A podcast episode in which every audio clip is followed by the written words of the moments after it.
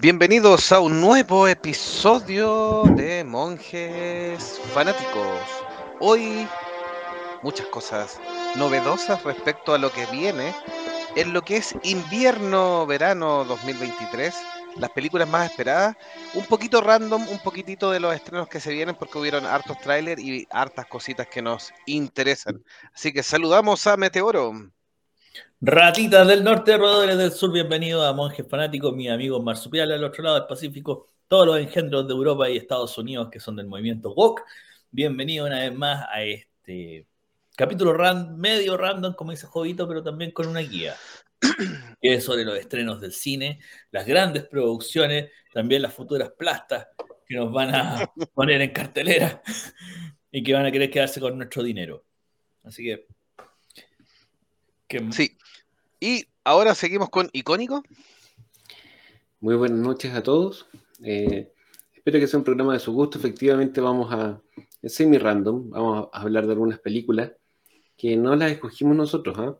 El, sitio web Fandango, hizo una encuesta entre 6.000 personas que, de sus suscriptores de cuáles eran las películas que estaban esperando con más eh, interés para este temporada de grandes estrenos en Estados Unidos, temporada de verano del hemisferio norte.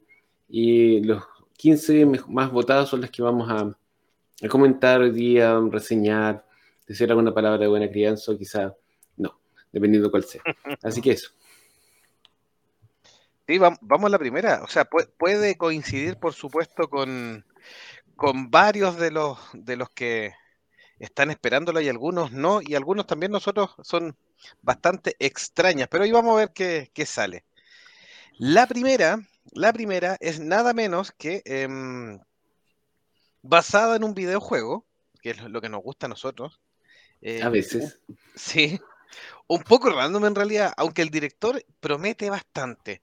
Así que, mientras Icónico y, y Meteoro comentan de la película, yo le voy a ir dando los datos duros respecto a Gran Turismo de Neil Blockham. Esta, Es de esas películas que, si tuviera de con que aprovechamos de mandarle saludos, diría hashtag, pero ¿para qué? Porque, ¿para qué? O sea, apartamos de la base que si Sony necesita hacer una película de alguna de sus franquicias, tiene varias todavía que no, que no ha sacado, que serían bastante más interesantes que esta. Y revisando la trama un poco y viendo a los actores, como que uno dice, chuta, esto es como esas películas clase B de gente que está como en decadencia y que son directo al video. Más encima está basada en un hecho real, comillas, comillas. Entonces, chuta, no sé qué pensar. ¿Qué, eh, hecho real? ¿Qué hecho real? Se supone que la trama de la película está basada en un hecho real, que es un, corredor eh, que corre en la Fórmula GT japonesa, que salió eh, de, una academia, GT Academy, que hicieron los gallos de Sony entre el 2011 y el 2016, donde buscaban videojugadores eh, del juego El Gran Turismo, no me acuerdo cuál estaba en ese entonces, me imagino que el 2 o el 3, y eh, se supuestamente como que le, hacían competir entre ellos para ver si alguno era bueno, y con la promesa de que si eran realmente buenos lo iban a hacer competir de verdad.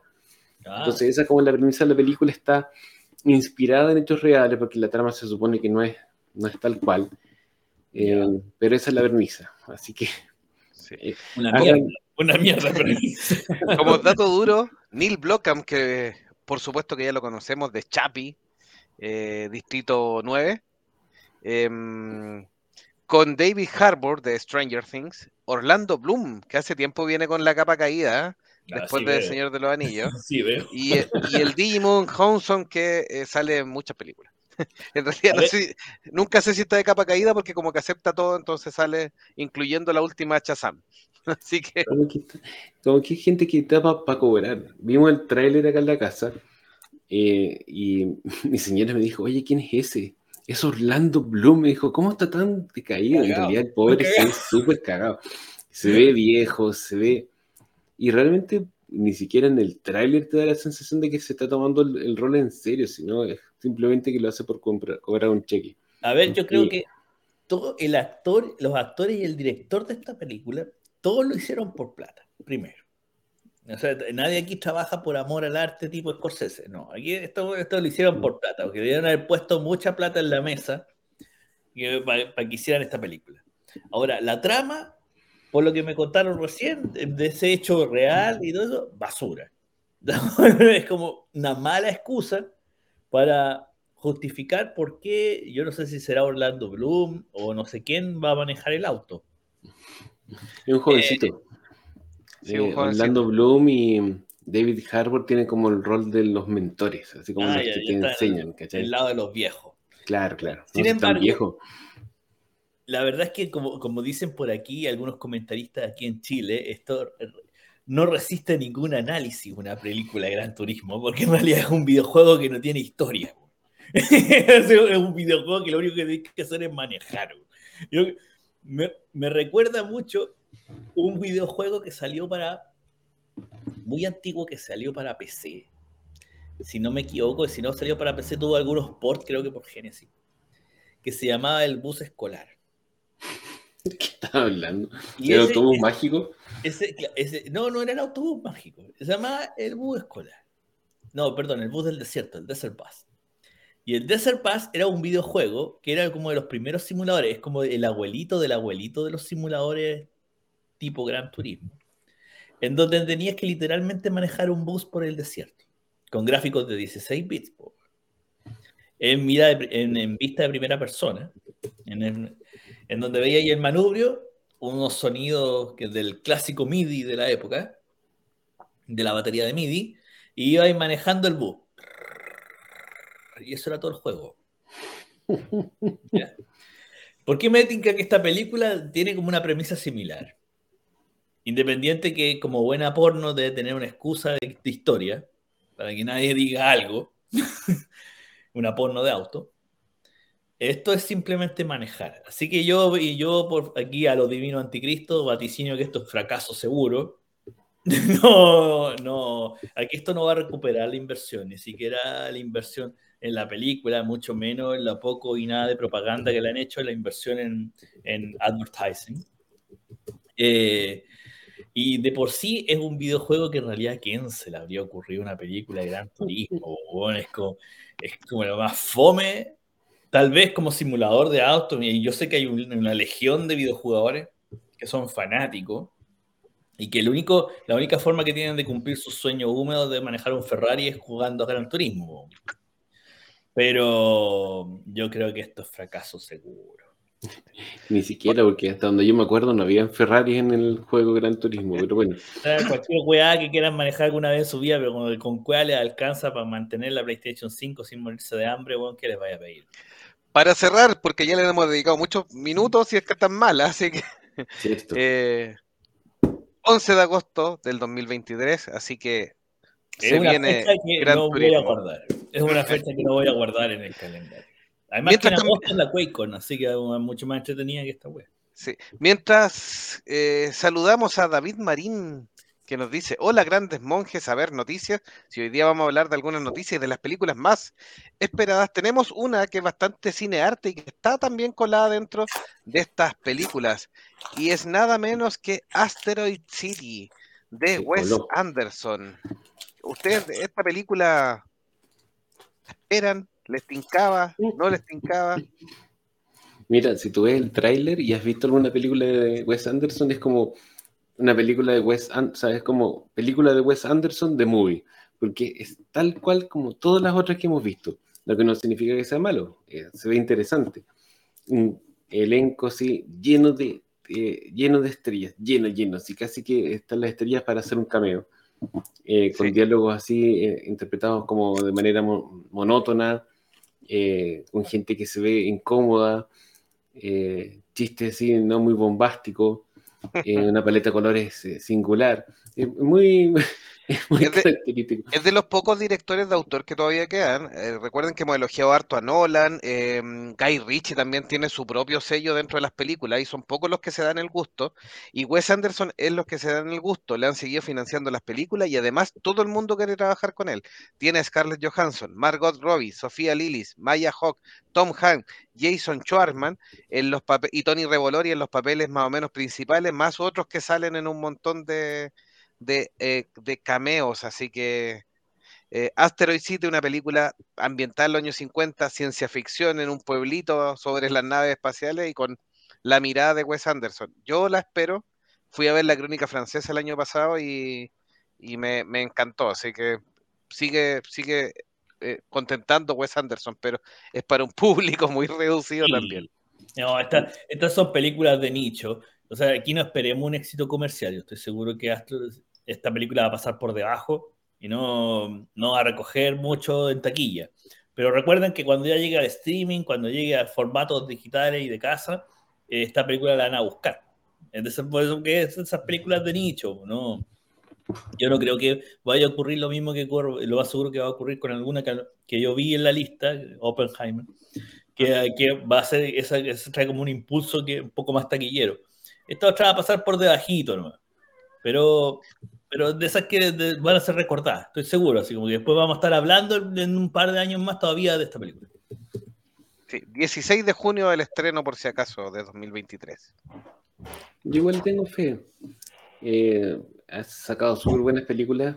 Eh, la crónica francesa no me gustó. Eh, es más, ni siquiera la terminé de ver. Pero tiene otras súper buenas, como La Isla de los Perros, El Gran Hotel Budapest. Así que no sé, puede que salga una película súper buena en su estilo Oh, ¿qué pasó Sin Pena ni Gloria? Vamos a, a ver. ¿La, ¿La, siguiente, ¿les tinca? Sí, dale nomás. Tranquilo. Marca el ritmo, Jovito, marca el ritmo. Sí, la siguiente, la número 13 de las 15 más esperadas. Eh, toda una sorpresa dentro de esto. Meg 2 o de Meg, también llamado El Megalodón, con Jason Statham en el papel principal. Eh, y Sienna Guillory también dentro de los actores conocidos. Cliff Curtis, y Wu Jin, que han salido en algunas otras películas. Es una tremenda que, eh, película, que no sé si va a ser buena, pero sí voy, a sí, voy a confesar que Megalodón no la fui a ver al cine, pero después cuando la pesqué en el cable y dije, ya voy a ver esto, sí, total. Y es entretenida igual. igual me quedé viéndola, así que no la voy a ir a ver al cine, probablemente Megalodon 2, pero sí entiendo a la gente que la está esperando. A ver, yo creo, aquí hay que decir algo con este tipo de películas. Que yo creo que es algo que, se, que nadie ha pescado mucho en el cine, pero, o de los que hablan de cine. Me gusta el cine, pero es algo que, que como que ya viene, viene, se viene arrastrando.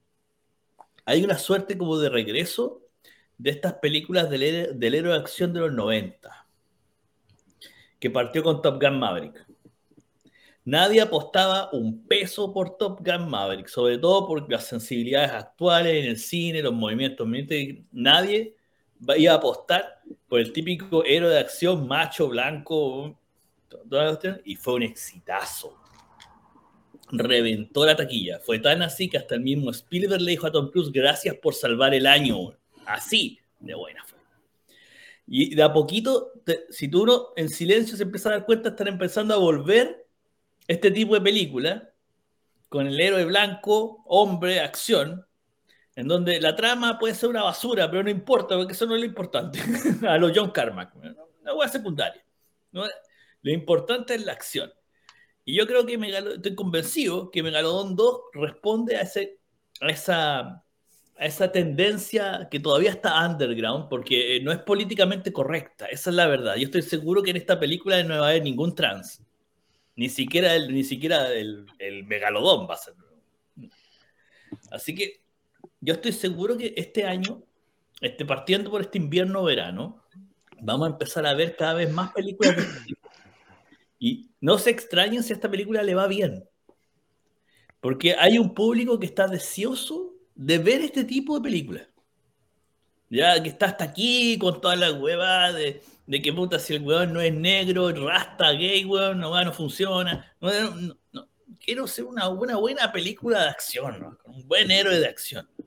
Y eso le está dando trabajo a todos estos héroes que estaban como un poquito, todos estos actores que estaban como un poquito escondidos. Porque como les digo, si no ponían en el papel principal una weá media rara como Pokémon, no funcionaba. Pero acuérdense de mí, Megalodon va a ser un exitazo. Tal vez no un éxito de taquilla, pero va a ser una película que le va a ir bien. No como Top Gun, porque Top Gun, como les digo, fue una, una caboz. Nadie se lo esperaba. Nadie se lo esperaba. Y yo creo que Misión Imposible, la que viene, va a reventar igual que Top Gun Maverick. Exactamente. Y esta película, Megalodon, no, no va a ser una tremenda reventada, pero le va a ir bien, acuérdense. David Marín nos dice, esas películas son como el forro, pero entretienen. Sí, sí, me Saludamos a Ranger Grayson que dice, muy buenas noches, monjes. Y dice, de regreso a través de mi celu otra vez, así que esperemos que le conecte bien Don Ranger. Gracias a David y a Ranger por estar comentando. Eh, ¿Algo icónico o nos pasamos al número? No, un par de aclaraciones primero. ¿Mm? Eh, sí hay Ferraris en Gran Turismo, así que lo revisé y está mal. Y lo otro, el Gran Hotel Budapest eh, costó 23, o sea, 25 millones de dólares y recaudó 175. O sea, Wes Anderson es bien alternativo y todo lo que te quieras, pero igual eh, es taquillero. Así que puede ser que recaude buena plata. Con respecto a lo que dice Meteoro, no estoy tan de acuerdo. Yo creo que estas películas de acción livianita, eh, sin mucha trama, han existido siempre. Siempre. O sea, el hecho de que haya una MEC 2 significa que la MEC 1 le fue bien. Y el hecho de que la MEC 2 esté dentro de las 15 más esperadas significa que le va a ir bien. Y si tú ves el tráiler, hasta el tráiler es divertido. Yo te juro que, me maté la risa mirando el tráiler. Claro, es una premisa tan ridícula y exagerada que eso es lo que lo hace chistoso. Y bueno, eh, hay explosiones, hay gente corriendo, hay gente haciendo comida. Mucho en, el tráiler, o sea, hay mucha gente comiendo en el tráiler. Entonces, si tú quieres apagar el cerebro y divertirte un rato, esa película parece que indica. Sí. Ranger nos señala, Jason Statham, el pelado del transportador, es un buen héroe de acción. Concuerdo, completamente. Está dos veces en la lista, así que algo tiene. Siguiente en la lista. Algo más. Se hace presente el terror con nada menos que Insidious, un nuevo capítulo. Después de la última película, Insidious, eh, la última llave del año 2018, eh, ya pensamos que se había cerrado, ya tenía la trilogía completa con Patrick Wilson eh, y James Wan oficiando esta trilogía. Em, y sacaron de Lasky con Lin Chay, que fue un personaje que pegó harto, una viejita muy simpática y que es, bien entretenido el personaje que hace ella como medium con los dos compañeros que son medios, medios tecnológicos, medios brutos, pero de buen corazón. Así que eh, eso funciona bastante bien y le, da un, cariz a una saga de terror. Le hace, hace que te importe lo que le pasa a los personajes. Entonces, eso es parte del éxito que tuvo.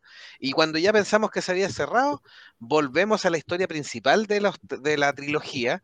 Em, ¿Y cómo convencieron al reparto? Por supuesto que dándole la dirección a nada menos que a Patrick Wilson. Va a ser su debut en la dirección. Eh, para el 7 de julio está anunciado este estreno, un par de semanas quizás después acá en, Latinoamérica, y retoma Ty Simpkin, que ahora está totalmente adolescente, ya no es el niñito chico. Patrick Wilson en su papel de Josh Lambert, eh, Rose Byrne, Lin Chay también sale, y obviamente tendremos el, el regreso de la bruja ahí en, Insidious, La Puerta Roja. Oye, yo no me acuerdo, parece que yo no he visto ni una. Son bastante decentes dentro de todo. Sí. Así que. ¿Están disponibles en qué, servicio de streaming? Como Ay, sí que me vi este. No sé en cuál están la, la Insidious.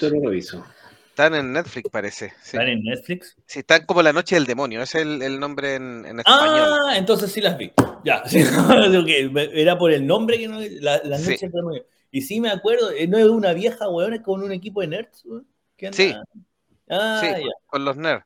Y aparece este demonio con la cara roja y esta bruja y el, gallo que se pierde como en la especie de... que hablan como del desdoblamiento en los sueños, entonces si sí, el que se desdoblaba en los sueños, ese, sí. sí si te descuidas se te mete la, en la villa ahí. Y se le mete la vieja, sí. esta, esta sí la vi, pero sí también como que sentía que esas películas ya estaban como cerradas, así como que esa historia ya acabó. Bueno. Sí, por eso, Patrick Wilson, vamos a ver qué, hace. También es una saga interesante. No sé si necesitaba otra versión o otra extensión, pero vamos a ver qué pasa. Y la voy a ir a ver por el morbo de, ver a Patrick Wilson cómo lo hace en su primera dirección. Ranger Grayson nos dice: Yo ya no puedo ver películas de acción. Y David Marín nos mm. decía: todas las películas basadas en recuelas reboot, esas la llevan y son atractivas en el cine. Las historias originales van directo al streaming. La culpa la tiene Disney. La culpa la tenemos nosotros que consumimos las cuestiones y no vamos al cine a verlas. y Ranger nos dice terror, después no puedo dormir por varios días, que las que no puede ver son las de terror porque no puede dormir. Ah, ánimo, Don Ranger. Vaya a verlas nomás. ahora, ahora que ya sé cuáles son, eh, son súper buenas las tres primeras. Hmm. Son súper buenas. Buenas películas. Así como que no, no, no se van a ganar un Oscar, pero tienes, yo creo que ya se ganaron su, su posición en el panteón de las películas de. Sí, no, no, tienen una, una, mala calidad, no, no es terror barato. Sí. Tuve, tuve la grado de ver las tres, ahora que recuerdo bien, por lo menos dos las vi en compañía de mi señora esposa y no entretuvimos harto con, la, con el viejo, con la vieja esa que andaba con la. La que más me acuerdo es la, la que decís tú, pues, cuando se desdoblaba el weón así, y pasaba al, otro plano y todo y salía el bicho ese negro, medio raro. Con, cara roja. Mm. ¿Usted, don Nicónico, las vio, no? ¿O, no le hizo al.? Vela, vela, si sabes que no son. No la he visto. Que ya van en la 5, me da lata agarrar esas franquicias que están tan avanzadas. Ah, sí, lo, lo vamos a comentar de nuevo más adelante. Hay otras como Rápido y Furioso, agárrala y cualquiera, da lo mismo. rápido y Furioso va en la 10, esta que tú vas en la 5. No, da lo mismo, pues bueno. No, no, igual esta, el, las tres tienen, eh, de hecho la tercera tiene un, un, un juego de circunstancias, que no quiero arruinarte la historia, pero eh, tiene un juego de circunstancias que se entrelazan con la primera y tú decís, ah, está bien escrita en todo, está bien escrita. Puede que no te asuste, que no la encontréis tan terrorífica, lo que queráis, pero está bien escrita. Entonces, sí, estas tenéis que ver las tres. Ranger dice, pero ¿para qué? para, que no duerma. para que no duerma y porque tienen, tienen su público, tienen como su público más o menos fan. Sí, sí, aquí hay hartos fanáticos de monjes fanáticos que les gusta el terror. El terror, así que. Película número 11. Dale. Seguimos subiendo en la escala. Esta película, eh, sí la esperamos los monjes fanáticos. Tenemos hoy día, hoy día estuvimos conversando en la trastienda respecto a qué pasaba con Indiana Jones 5, eh, que se estrena a fines de junio, 30 de junio más o menos de 2023. Chan, chan, chan, chan. ¿Qué esperan de esta? Bueno, hay que agregar que se estrenó en Cannes, en, que está, creo que ayer o antes de ayer. Entonces ya salieron las primeras críticas y no la ha ido tan bien, tiene un 50% de los tomates. Eh, ahí, estuvimos medio discutiendo con, con Meteoro, porque eh, ¿qué pasó? ¿Qué pasó? Yo estuve leyendo las críticas y aparentemente eh, le critican que no innova eh, sobre las ideas de las películas anteriores, tiene harto fanservice. Y eso es lo que muchas, y muchas escenas de acción así como con poca trama.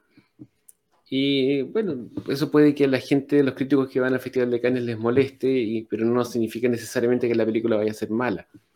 Eh, lo otro que le critican al final dicen que es un poco volado, más volado que el de la calavera de cristal, pero en general el tono de los que revisan la película dice que el, que el cierre es adecuado. Así que bueno, quedamos con más preguntas que certeza.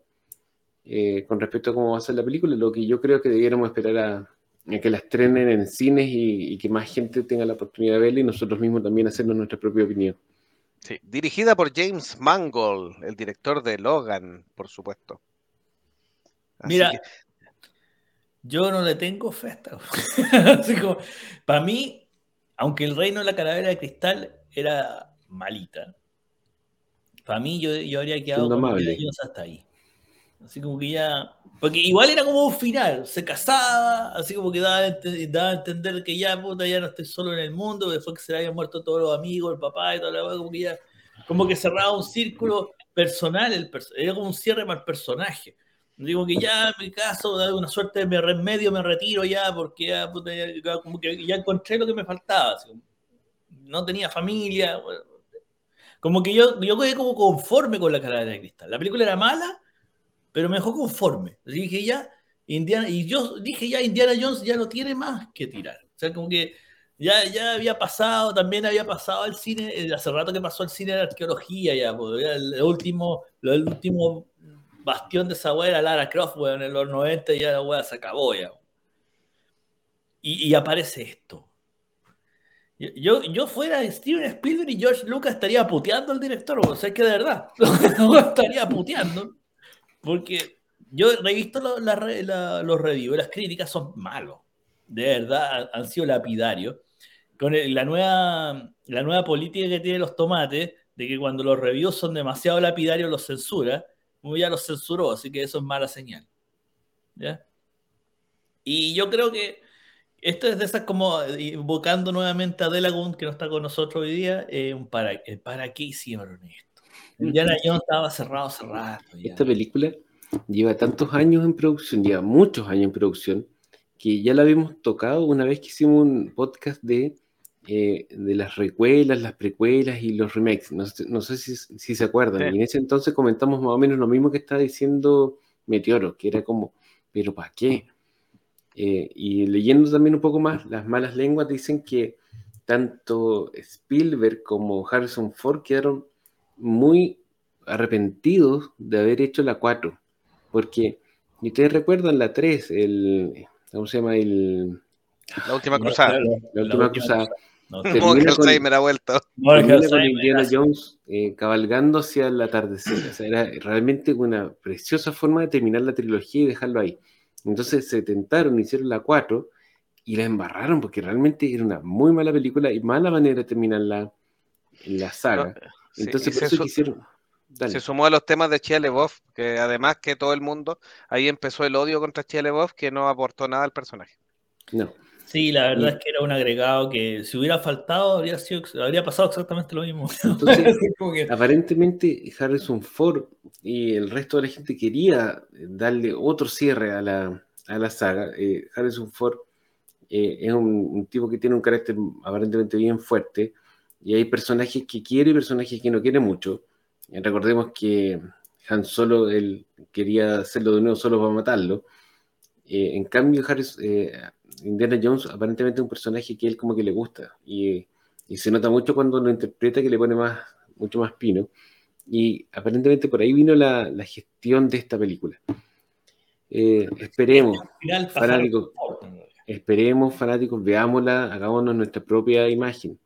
Los críticos de cine de repente no representan el, sentir popular y especialmente en un festival con de alta alcurnia como Cannes una película que es solo para pasarlo bien, capaz que no le vaya tan bien.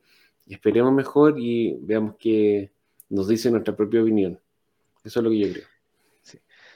Ranger nos decía, después de una maratón de Freddy Krueger ya no soy el mismo.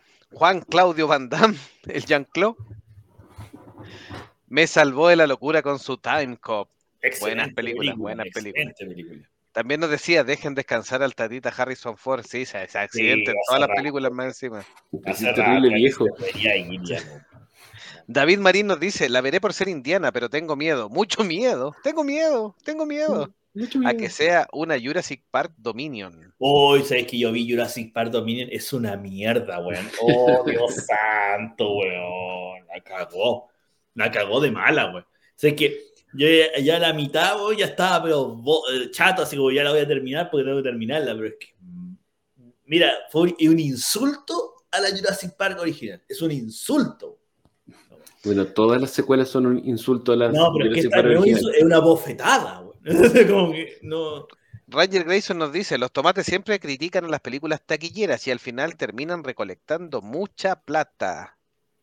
Los tomates a... público. Si, los tomates dicen que es mala, la película es buena. Si los, tomates dicen que es buena, es una mierda. Saludamos a Eduardo Benítez que nos dice, hola monjes, saludos desde los lugares rápidos y furiosos del Paraguay. Así que... Siempre recuerdo, tengo pendiente mi viaje a Paraguay. Miren, solo para eh, contexto... Ah, no, termina por favor, eh, Jovito. Sí, Ranger nos dice, próxima película, Indiana Jones en busca del geriatra legendario. Mira, solo para tirarle más leña al fuego de la discusión de los tomates, que todo el mundo ya como que termina odiándolo. Eh, hay una película que se estrenó en Cannes también hace un par de años, el año pasado en realidad, no, fue hace, más, tiene que haber sido el 2021, que los críticos la amaron, que tiene un 96% en los tomates, 96%, y que además fue un éxito de taquilla. ¿Saben cuál es? Top Gun.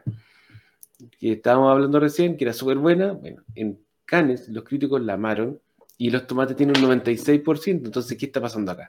¿Le creemos o no le creemos? No. No, a los tomates no le creáis nunca.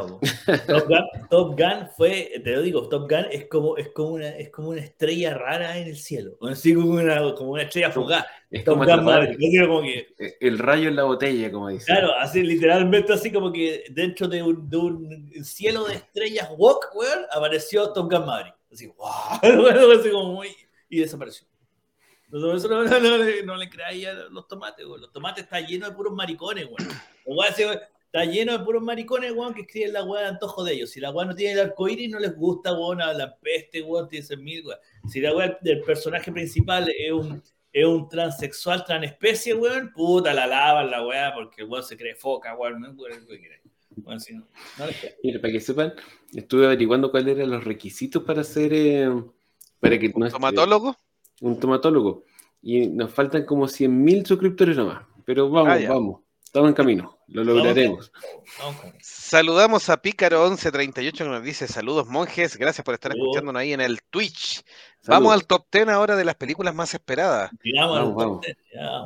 Y aquí tengo amor y odio por esta película, eh, anunciada también para agosto del 2023. Tienen Mutant Ninja Turtle. Dios santo. Me gustó al principio un poco el tipo de animación medio de plasticina, que era choro, lo encontraba ahí.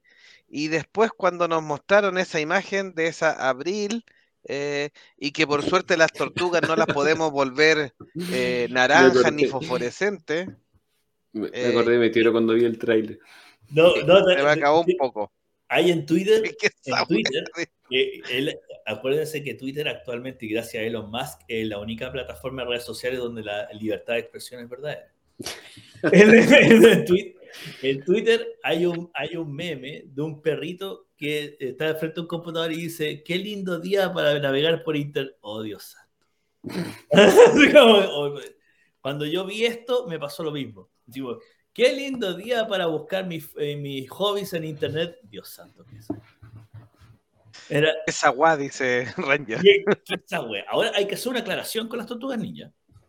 La, en los cómics, cuando partieron las tortugas ninja, la Abril O'Neill original era negra. Entonces, era, purista. Era, era, de raza sí, era de raza afroamericana.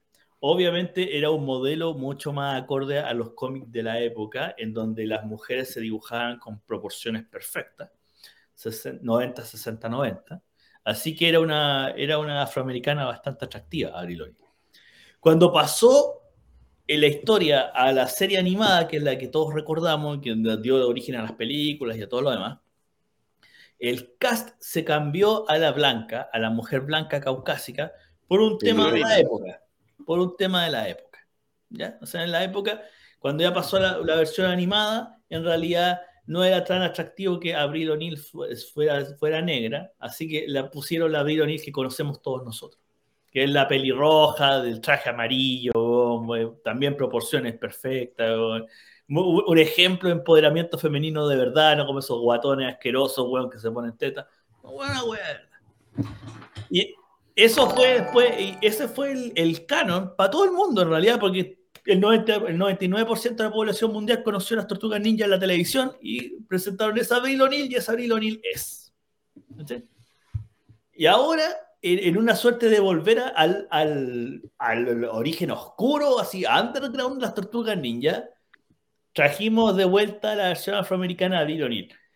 Pero mira la weá que eh, es como el chiste del indio y el flaco, pero es que esa weá, hermano, o sea, mira lo que pusieron. ¿Cachai? O sea, los que están viendo nuestra transmisión en vivo, tenemos una imagen ahí, Jovito puso una imagen de al abril o actual. Puta, pero si hasta Splinter, weón, tiene más, más, encachado que esa weá, mírala, weón. ¿Cachai? O sea, es como una cucaracha, weón. ¿eh? Con rastas, weón. Y, le ponen esos lentes para que se vea como inteligente, pero en realidad se ve ñoña, weón. Por decirlo menos. ñoña, weón. Más encima no tiene las proporciones perfectas que estábamos acostumbrados de ver de Abril O'Neill, weón. Es una gorda de mierda, weón. Eh, debe tener olor a poto, weón, si te imaginas. Bueno, no lo sé, weón. Sea, es despreciable, vos. esa la verdad es despreciable para el personaje que estábamos con. Y, no es ser ni machista, ni racista, ni nada. Pero es que el canon de la tortuga Yo creo que sí, pero. yo creo que sí es todo lo que dijiste, pero. Es, como, estoy, leyendo, estoy leyendo el, el, el, chat de nuestra, de nuestra programación y, David Marín dice, es una falta, sí, es una falta de respeto a las tortugas ninjas, está bueno. Es una falta de respeto. No solo la animación que estamos viendo ahora, porque los diseños son asquerosos. Celebrity Deathmatch tiene mejor animación, Exacto. Eh, los, diseños son asquerosos, güey. Míralo. Esas cosas no son tortugas, güey.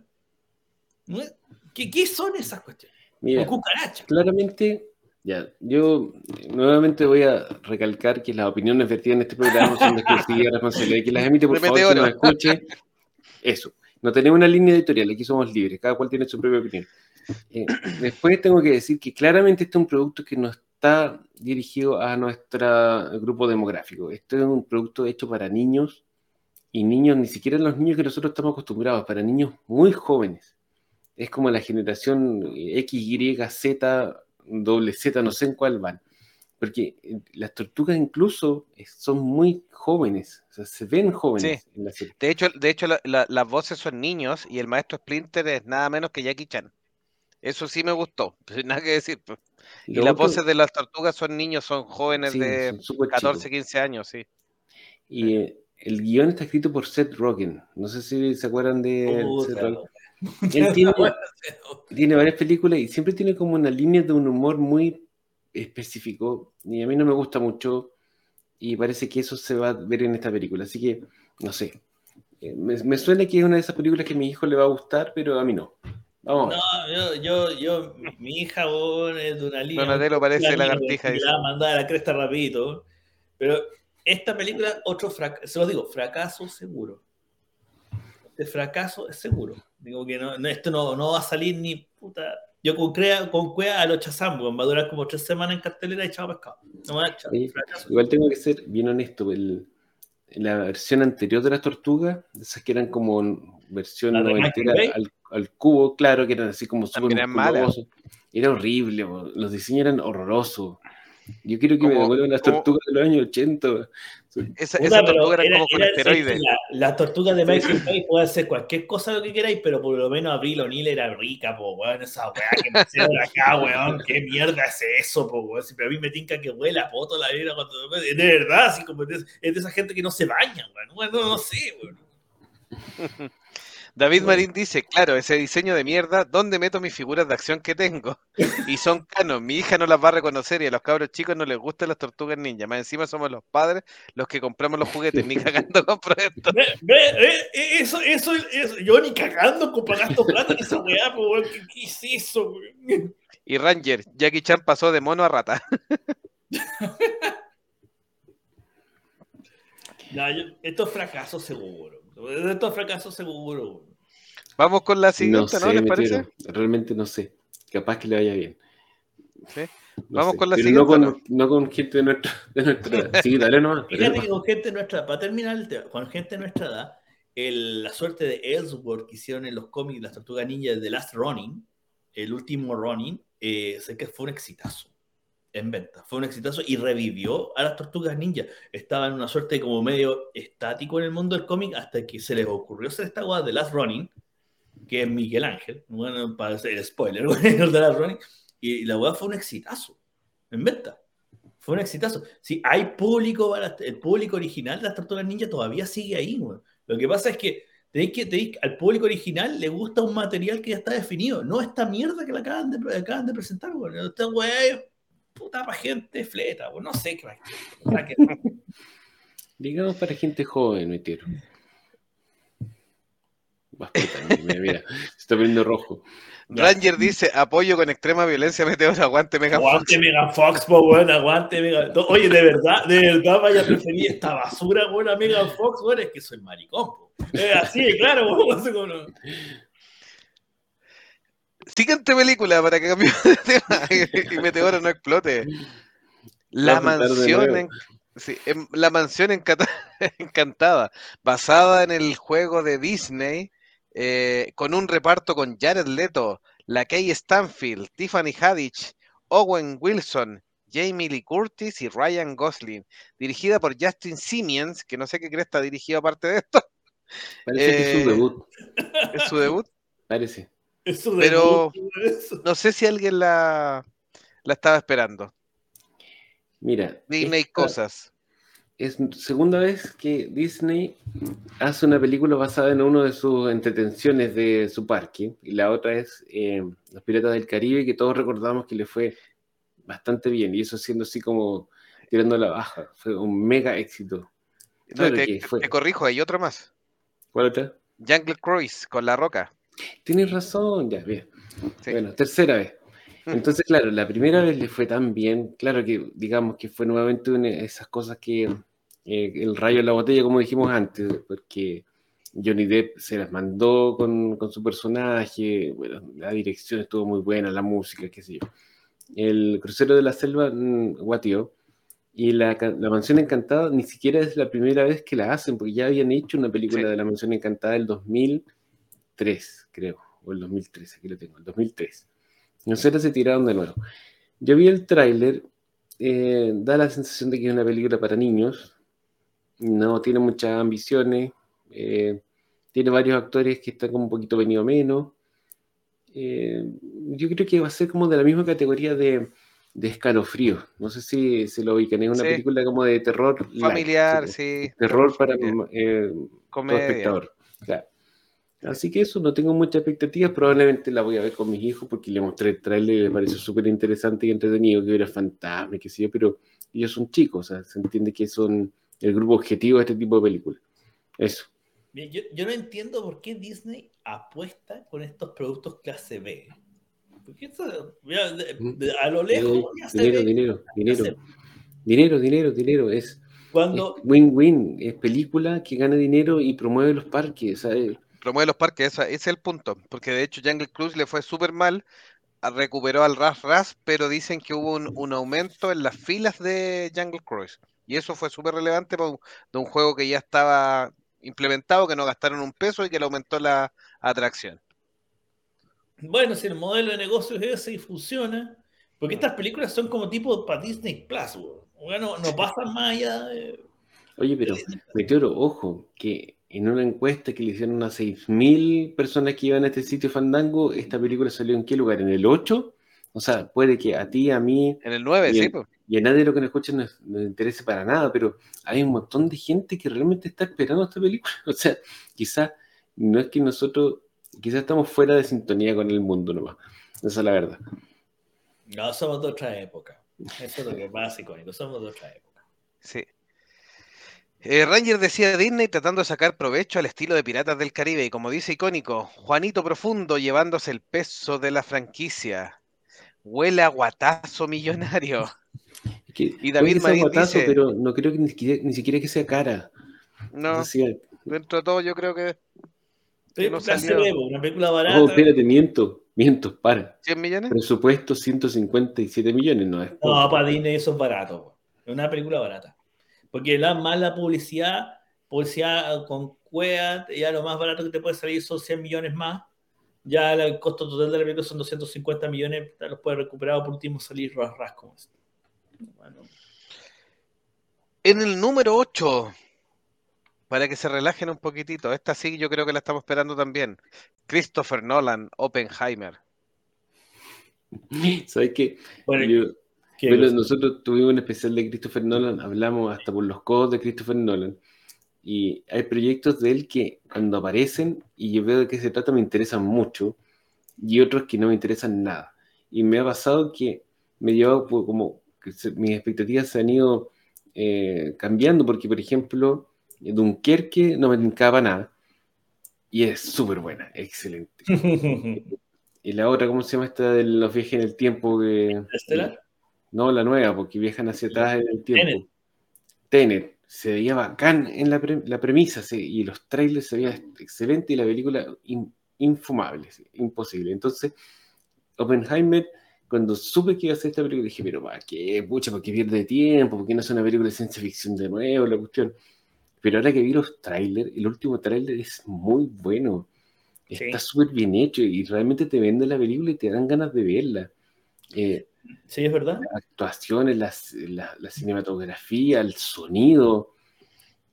Chuta, yo le tengo harta fe a esta película y tengo ganas de verla en el cine. No sé cómo lo voy a hacer, pero de alguna forma lo voy a ver. No, esta película puede ser la sorpresa, porque es una película de cine autor. En realidad no, es de ciencia ficción, es una película media biográfica, eh, basada obviamente en hechos reales que todos conocemos. Tal vez nadie habría, como bien dice icónico, en un principio nadie habría dado un peso, porque este tema y este, esta, persona, esta personalidad pública, este, como Oppenheimer, fuera la base para hacer una película hollywoodense. Y que, de Christopher Nolan. Claro, y Christopher Nolan. Pero yo concuerdo. y esta película puede ser un batatazo. que, eh, no, que ganan premios. Pero, pero va a salir con números azules. Eso sí les puede estar a salir con números azules, va a ser ganancia. No, si no lo han recuperado la plata, así que. Basado en el libro American Prometheus de Kai Byrne y Martin Cherwin, eh, en los papeles protagónicos, Cillian Murphy como Robert Oppenheimer. Por fin Cillian Murphy con un protagónico dentro de Nolan. Ha salido en casi todas sus películas, pero siempre como actor de soporte. Sí, Robert Downey Jr., Florence Pugh, Jack Quaid, Matt Damon, Rami Malek, entre otros. Emily Blunt también sale aquí. mega elenco. Me acuerdo que cuando estaban filmando esta película, cada semana anunciaban un actor famoso que se sumaba al elenco. Y tú decías, pero ¿cómo va a tener tantos personajes para tantos actores? Pero bueno. Lo Tendrá por último un cameo o algo. No, totalmente. Mira, nuevamente, para poner las cosas en perspectiva, el presupuesto de la casa embrujada de Disney, 157 millones. El presupuesto de Oppenheimer de Nolan, 100 millones. están lavando dinero Disney.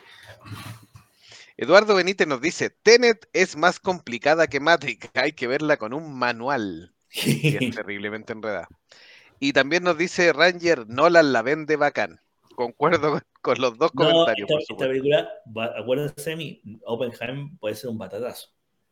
Y como es barata y puede dar mucha plata.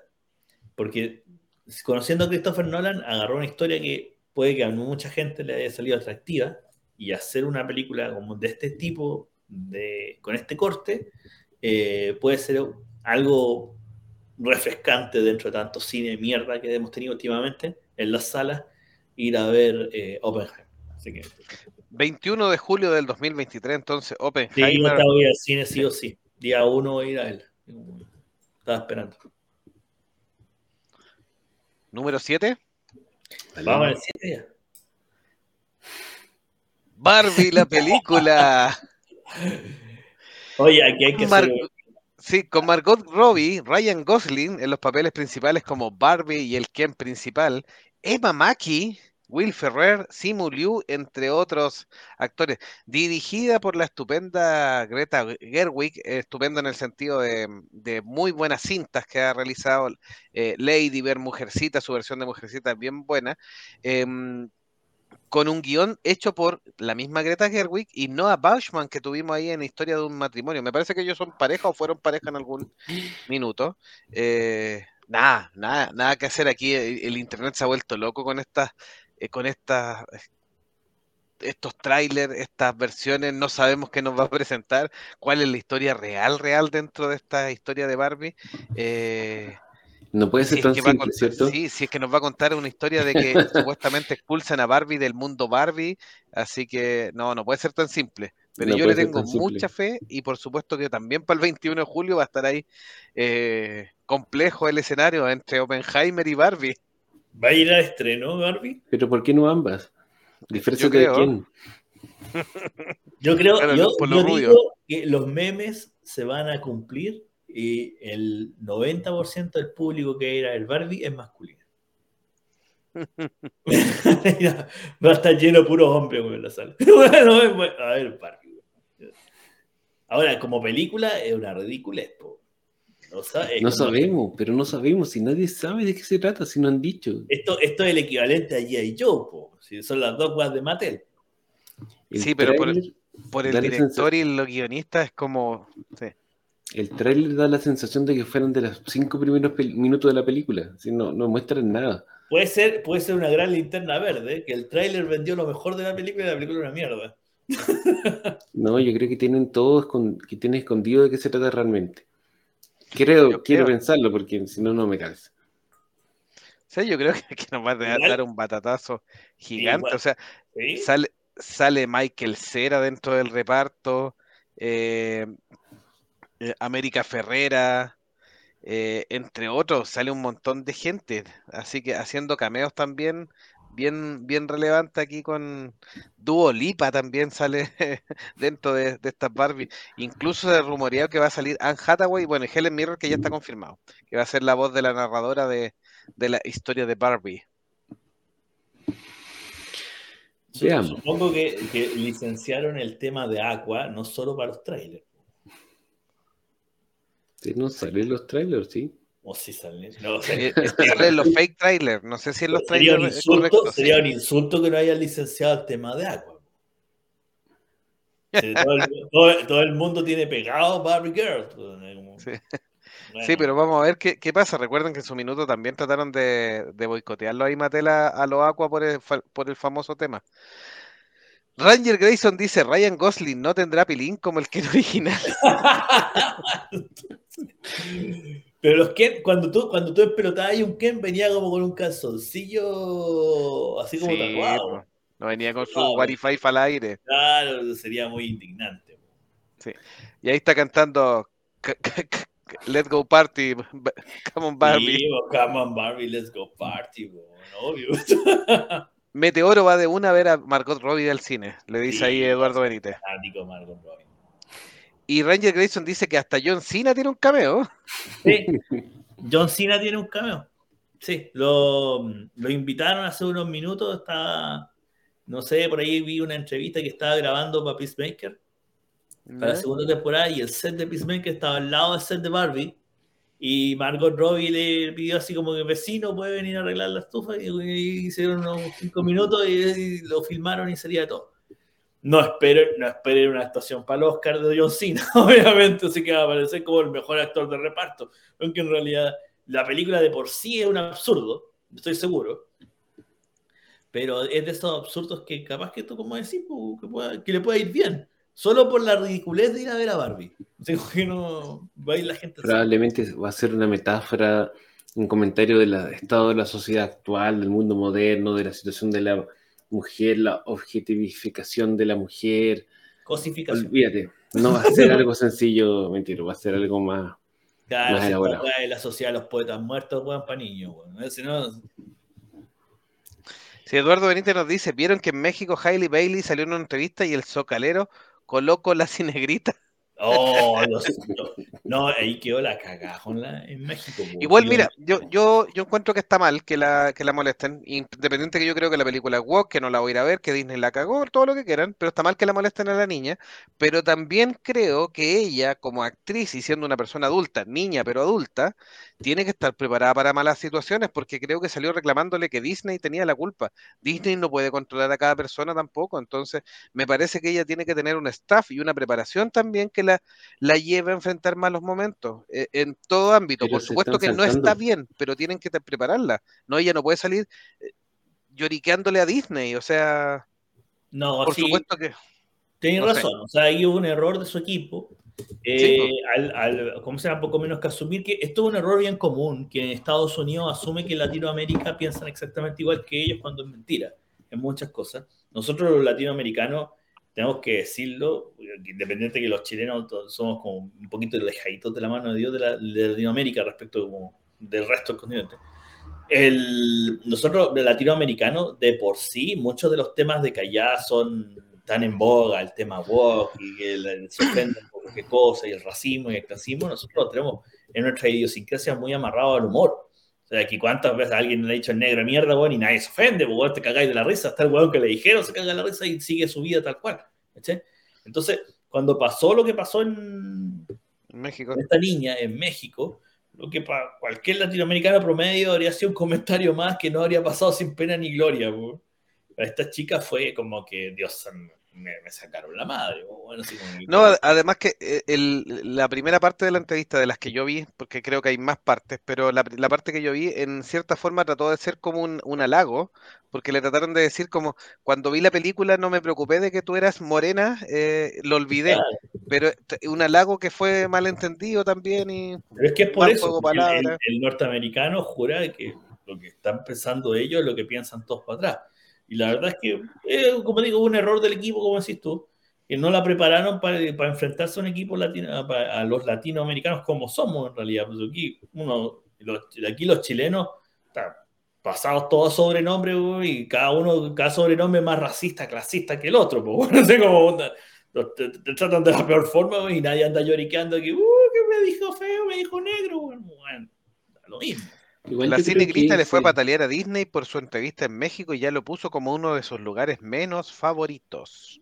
Igual yo creo que si Disney decide tomar una decisión tan eh, polémica eh, al elegir el cast de su película, porque ellos sabían que esto iba a ser polémico y lo hicieron a propósito, o sea, eso yo, es mi opinión y lo he dicho siempre, para generar eh, ruido y marketing, debieran por lo menos a lo ético es tratar de cuidar a la pobre persona que echaron al, fuego para ellos llenarse de plata, porque escogieron a esta chica, que probablemente es muy talentosa, yo no he visto la película todavía. Eh, y la, ¿La va a ver? No creo, no creo. Ahora, capaz que la termine viendo porque los niños la ven y bueno, Sí. Este estaba, en el número 5, así que lo vamos a adelantar como tema. Es una de las cinco películas más esperadas, no es menor. Yo no la espero, pero sí está dentro Disney la, la, castigó a propósito, sabiendo la polémica que iba a generar, por lo menos que le presten ropa y que la cuiden de, todo lo que le va a venir, porque debe haber las redes sociales, esta chica debe ser una olla, o sea, una cuestión así imposible, y esto le va a acompañar durante muchos años. Entonces, pucha, los ejecutivos felices porque la película está número 5 en todas las más esperadas, se van a llenar de plata y la pobre actriz que se pudra, no me parece bien. Debieran por lo menos estar ahí con ella. Roger Grayson dice, no hay mala publicidad para Disney. No, no, no Pero mira, está bien la, la, sirenita, es una niña, está bien. Pero esto sí que la cago. No, esto asqueroso. Esto fue asqueroso. Y aquí no estoy ofendiendo a nadie, pero ese pescado de porquería que pusieron. Ese pescado está o borracho o en droga, no sé, pero yo no sé quién fue el que hizo la animación de esto, yo lo había despedido, güey. No sé, pero de frentona, si usted está despedido con razón. Mira la weá asquerosa, güey. Y el cangrejo quedó igual de malo, porque se dejaron, dejaron el, modelo basado en lo que es 100% natural, o sea, como es un cangrejo de verdad. Y perdió toda la magia, toda la magia media caribeña que tenía Sebastián su, en, esa época. Mira, qué, puta la weá, peor que pecera, weón. No, esto. Yo, yo, mira, yo no sé, no creo que le vaya mal a la cine. No, le va, no va a ser el gran hitazo que ellos están apostando. Ya se, ya se están poniendo un poco el parche en telaría. efectivamente, yo no creo que sea el hitazo. Y han pagado mucha publicidad eh, buscándole que la película casi un éxito. Han salido un montón y resulta que está estrenada para la próxima semana, recién se estrena en forma masiva. Y es casi como, no, todas las proyecciones han sido un éxito. Entonces, no. Sí, pero, la, la, opinión, así como los rumores de la gente que fue como a los preestrenos, dicen que la película es buena y que probablemente es de las mejores de las películas adaptaciones de live action que ha hecho Disney, de sus películas clásicas animadas. Capaz que el actor de Aladino, el actor de Aladino, de la live action de Aladino, dijo todo lo contrario. Dijo que era bueno. dijo picado. Que la adaptación de ellos era mucho más fiel al material original. Ahora, de verdad, yo no, creo que esto sea el gran hitazo que andan diciendo que va a ser. No le va a ir mal, pero no va a ser el negocio redondo que estamos esperando. Hay mucha, hay mucha sangre en el ojo, como diríamos, con el tema. Entonces hay mucha gente que tiene atravesado la web y no lo acepta. Uno, yo, yo no, no, acepto esta negra, pero yo sé que puede ser una buena actriz y cantante. Pero para, todo el mundo, 99% del, planeta, la sirenita siempre fue la pelirroja, que, es blanca, media nórdica, que, uno está acostumbrado, y no. Es que es una historia nórdica, sí, pues es no pasar. una historia nórdica, nada que hacer. Es que Hans Christian Andersen, ¿no? Sí. de Hans Christian Andersen, efectivamente. Yo, creo que se, van a salvar, pero no. De, hecho, de, hecho, aquí en Chile vino un, un, ilustrador francés que es muy famoso y él, el tipo estuvo filmando eh, autógrafos la semana pasada en un mall capitalino acá en Santiago eh, y él trae, trajo, obviamente también aprovechando el vuelito de la publicidad, la, la versión de la Sirenita, pero la versión original de Hans Christian Andersen, que tiene un final muy triste, eh, ilustrado por él y por supuesto estuvo acá. El tipo es muy famoso, yo no tenía idea, de hecho vi la fila y dije, ¿qué, quién, está aquí? Pues, una fila bastante extensa y le estaba filmando el libro, o firmando el libro a los, a los compradores. ¿No te acuerdas cómo se llama? Sí, lo voy a buscar porque está en, salió en la tercera, de hecho, la, la imagen, porque de hecho después tuve que buscar quién era quien estaban haciendo en la fila. Sigamos. En el número, este era el número. Lo adelantamos eh, era el 5. Lo adelantamos, era el número 5. en, Barbie. Y en Barbie sí, esto, eh, la Sirenita, 26 25 de mayo, por supuesto. ¿Y quién se adelantó un poquitito? Que estaba en el número 6. Rápido y Furioso 10. 10. 10. La décima parte de la familia de Toreto. Sí. ¿Qué se puede decir de Rápido y Furioso que ya nos haya dicho? Estas películas son para entretenerse. No, no, busquen, así una tremenda historia, esto no es la Biblia. Estas películas es lo que decía icónico y le decía tras bambalinas, da lo mismo si partí viendo la Rápido y Furioso en esta o partí cuatro películas más atrás. No te perdí, la continuidad es bastante básica, uno rápidamente se puede poner al día de, donde, de los personajes y, la historia básicamente es la misma, o sea, siendo, pensando que la película original era simplemente una oda a las carreras clandestinas, a, tener a este equipo como casi de superhéroe en realidad, pues esto es como un, como un SWAT que utilizan a sueldo. Eh, dicen de que esta película, dicen, por lo que leí por ahí en los trascendidos, tiene un aire estructural tipo como Avengers en eh, Infinity War, o sea que terminan perdiendo ellos, algunos se mueren, otros quedan divididos. El villano es Jason Momoa. Sí, es, Como, es como un equivalente a Thanos, así como que, los va a hacer parir, y, los hace parir. Y puede que, puede que vuelva Brian O'Connor, que estaba muerto. Bueno, sabemos que el, el actor está muerto, pero el personaje no, el personaje todavía está vivo y puede que vuelva, va a volver para, la, para las, siguientes películas, el personaje vuelve. ¿Quién lo interpretaría? Sería el hermano de, de Paul Walker, que al parecer tiene un, parecido físico bastante exacto. sale la hija de Paul Walker también. Y claro, que el, sale la hija que el hermano de Paul Walker eh, se parece mucho a él. Entonces es, bastante fácil que pueda eh, interpretar a Brian O'Connor de nuevo, porque el padre literalmente es casi igual. ¿sí? Pero y sería como la excusa, este, el final de esta película. Yo la voy a ir a ver mañana, me, me dije día sábado voy a ir a gastar plata en basura, voy a ir a ver Rápido Furioso. Pero sabes eh, que el tráiler se ve súper divertido. Sí, pues si son películas. No, hacen explotar un, eh, un camión de estos que llevan benzina, hacen explotar dos arriba de una represa. O sea, ya a los tipos ya no se les ocurre qué hacer. Pero seguro que se ver en la pantalla estas son películas para machos. O sea, ver violencia.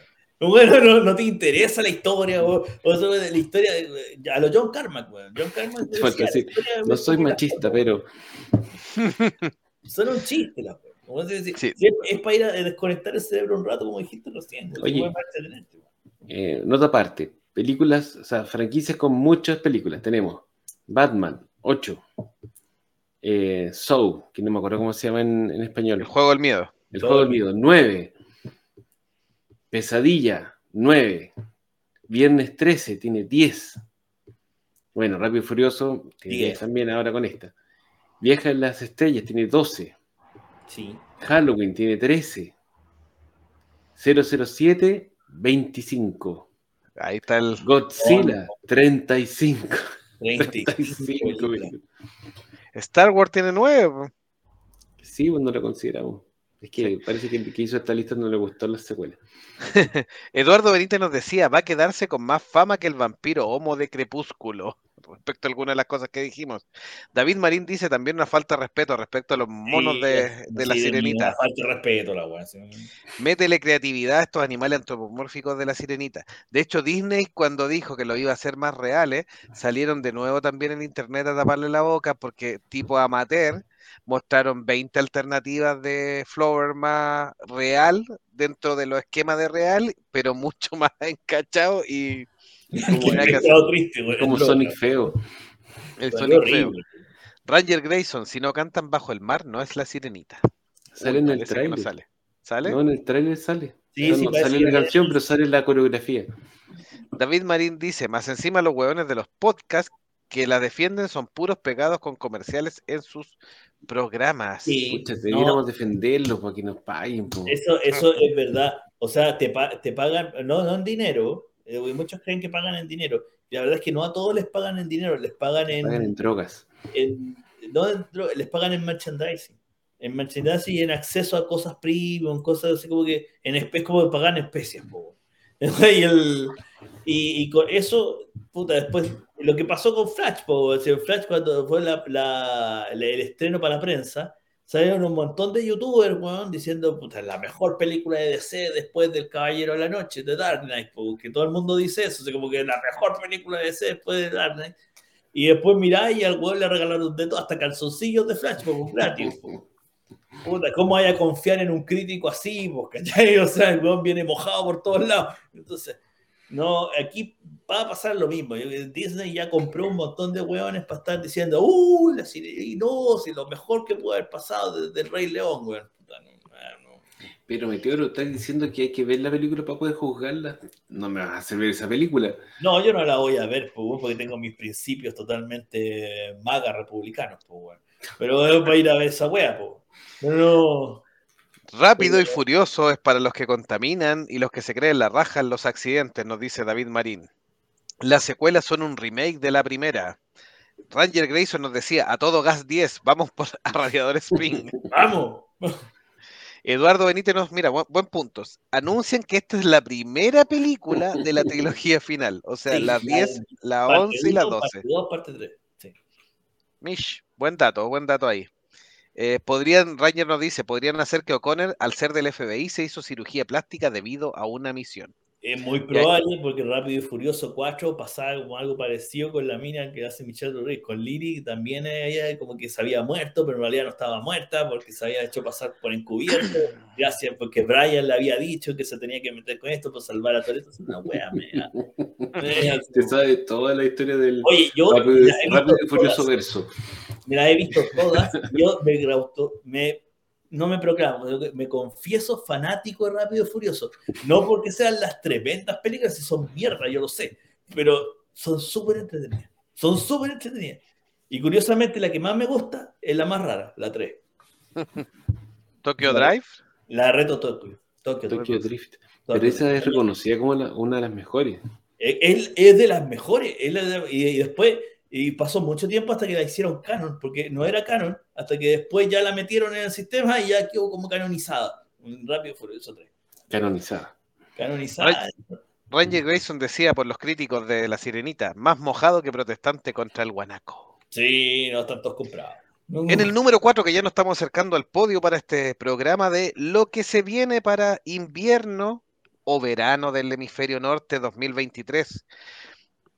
Esta sí que yo la espero. Y esta sí que me gustó. Transformers. Una ah, nueva, sí. Sí, esta sí, de la bestia. Pero es que cuando vi el tráiler me mató, o sea, nada que hacer.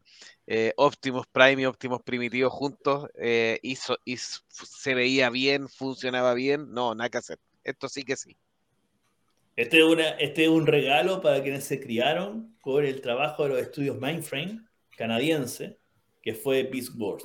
Transformer Beast Wars. Eh, es como se llama, primera vez que podemos ver a Optimus Primitivo, como llama Optimus Primal, en formato live action. Yo, hay que ser honesto, no espero mucho esta película en el sentido de que sea una buena película. Ya algunos críticos que la, ya la vieron de la prensa también dijeron que la película era más o menos nomás cargado para abajo. Eh, y que incluso llegaron a decir de que se echa de menos a Michael Bay, así de así de mal. Pero uno como fanático, yo más de Beast Wars que de la, de la, de la historia de los Transformers originales, sino que más de, de la historia de las bestias, eh, esta la voy a ir al cine seguro. voy a ir a sentar a Optimus Primitivo. Lástima que no salga Rata Trampa, como que se quedó abajo del cast, no lo dejaron puesto, no sé por qué. No, no, lo invitaron a la película. No lo invitaron, pero que está la chita, el rinoceronte, eh, y el otro que también se quedó abajo era el, Velociraptor, que después hacía bueno, porque dos maximales, no me acuerdo cómo se llama. Está la, la tarántula, sí que se hace muy buena, ¿no? La, eh, la araña, porque la, tarántula seguía siendo Predacon. Aquí, raro que nos salen los Predacon, no los trajeron, dejaron los puros maximales. Dice. Vamos, vamos a ver qué sale. Por ahí leí que es una historia tipo multiversos también. O sea, recuerden, que en Netflix hay una historia donde juntan los dos eh, y de hecho hacen una posta y, finalmente lo que buscan los maximales o tiene que ver con algo que Optimus mandó en el tiempo para poder salvar Cybertron. Entonces ahí hay varias mezclas y enredos en una saga bastante buena de que tiene Netflix ahí como de tres episodios, cuatro episodios cada, son como tres partes pero de cuatro episodios, bien cortita pero vale la pena, donde salen los Transformers, le personajes que aparecen acá, de hecho, aparecen en esa saga y tienen el cruce, o sea, el cruce animado ya estaba entre Transformers y los Beast War. Sí, no, bueno, para los que lo estén escuchando, eh, que no hayan visto Beast Wars por temas de la edad, que eran bebés o todavía no nacían en esa época, o no la pescaron en su minuto, eh, hágase un favor y véala, porque está, gratis en YouTube, porque Mainframe la liberó eh, para verla completo en forma gratuita y no, ¿cómo se llama? Es una, es una serie súper buena. Tuvo, tuvo la característica de ser una serie muy adulta para, su, para, el público al que realmente estaba dirigido. Era una serie oscura, de, tal vez una de las más oscuras de los Transformers, así como serie, propiamente tal. Y que, dirigía a un público más adulto, siendo que era una serie para niños, por el amor de Dios, como ese. Pero hágase un favor y vea, antes de ir a ver la película, echen una mirada a Beast Wars Transformers, porque es una buena serie. Es una muy buena serie. 8 de junio. Así que. voy a ir a David Marín nos decía, explíqueme, es un nuevo universo y yo no sé si va a estar relacionado con lo que mostraron ya en Netflix, pero al parecer sí, al parecer sí, o es una continuación, sí. Sí, es un nuevo universo separado de lo que hizo Michael Bay, pero por ahí dicen que se cruza con el, universo de los Transformers, los primeros que vimos en su época del, cine, pero no tengo muy claro los spoilers de ahí que me mandaron por ahí. David Marín dice, no creo que sea lo mejor, pero supongo una carta de amor a los fans. Exacto. Así que un caramelito para los fans puso Ranger también ahí. Eh, tercer lugar, nada menos que aquí le doy la batuta a Don Meteoro de nuevo, de Flash. Pero cortito, Meteoro, cortito. No, sí, porque para que cerremos, para que cerremos hoy día. Mira, aquí en este programa los que nos siguen saben perfectamente bien lo que se opina desde Flash. Lo más seguro es que no le va a ir mal, pero tampoco va a ser, va a parecer parecido a lo de la sirenita, no va a cumplir las expectativas. Y eso es porque todo el mundo aquí ya lo hemos conversado muchas veces. La gran mayoría de DC no está de acuerdo con el camino que se está tomando, ni mucho menos con las decisiones de James Gunn. Lo que sí podríamos decir es que tal vez este sí sería el primer fracaso, si es que le va mal a la película, el primer fracaso oficial de James Gunn. Porque el fracaso anterior, que fue Shazam 2, La Furia de los Dioses fue una responsabilidad más de Peter Safran, del productor, en realidad.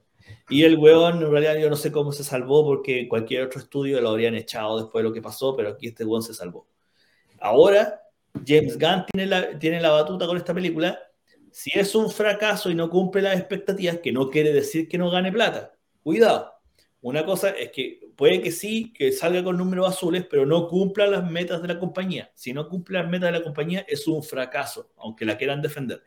Y si es un fracaso, es muy probable que los planes de James Gunn, que ya estaban postergados por la huelga de guionistas, se posterguen mucho más o incluso se lleguen a anular. ¿Qué va a pasar?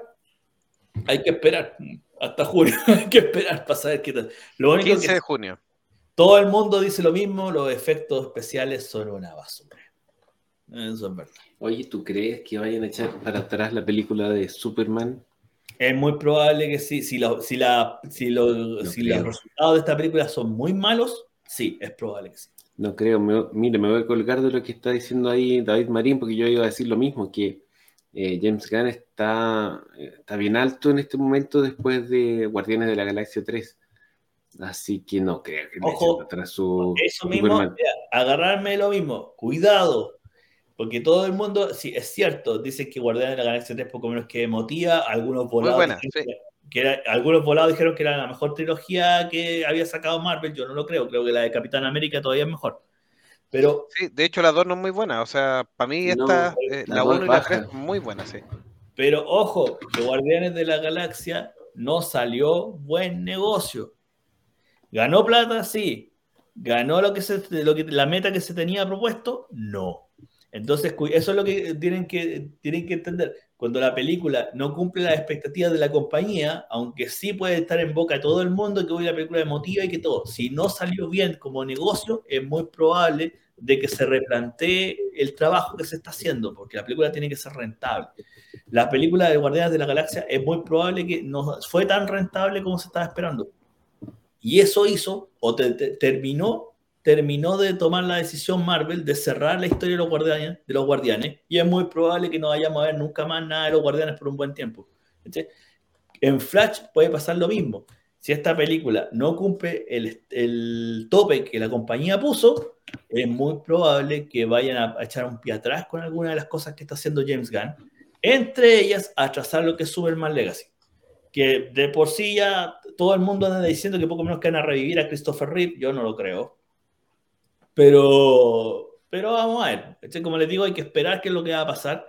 Aquí está la eterna pelea del fandom, los reales fans de DC, vamos a ver si salvan la película, porque la gran mayoría de los fans de DC se supone que son de Snyder, los Snyder son la minoría, pero en realidad son la mayoría. Así que vamos a ver qué pasa. Nada. Muy bien, le hiciste corto. Siguiendo con el podio, ¿les parece? Eh, bueno, David Marín, bueno, Ranger Grayson decía le tienen fe debido al éxito de los Guardianes de la Galaxia y eh, los fans comprenden que The Flash es el barrido final de DC. Eh, Superman Legacy será respuesta a los fans, musical romántica y smallvilleizada. No, ni siquiera smallvilleizada. este weón no odia Smallville. Así que no, no esperen nada. y, nos puso ahí, no sé si es Flash o un caballero de acero. No. No meten el dedo en la llega. Así que hay que esperar, no. Hay que esperar. Yo creo que esta película no es que le va a pasar lo mismo a la sirenita. No le va a ir mal, pero no va a cumplir. Bueno, eh, siguiendo el podio, la siguiente película es nada menos que el amigo Tom Cruise, que vamos a ver si la vuelve a hacer este año 2023 eh, con una saga con una saga, que tiene hartos seguidores y que ha tenido un buen nivel dentro de todo. A mí me, siguen gustando las misiones imposibles eh, mm. y no me he quejado con, las tramas y la historia y la acción en cada, en cada una.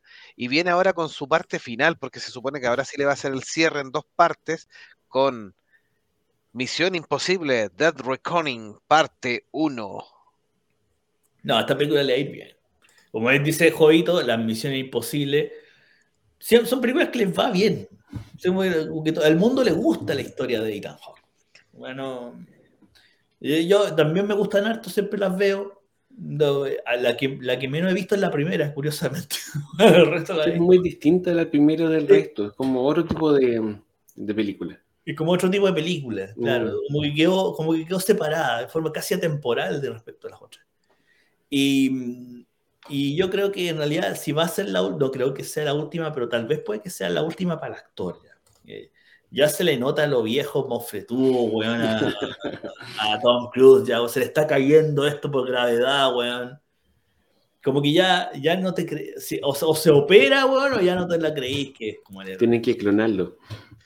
Claro, que todavía. Este, esta es la séptima película, ojo, séptima película ya de Misión Imposible.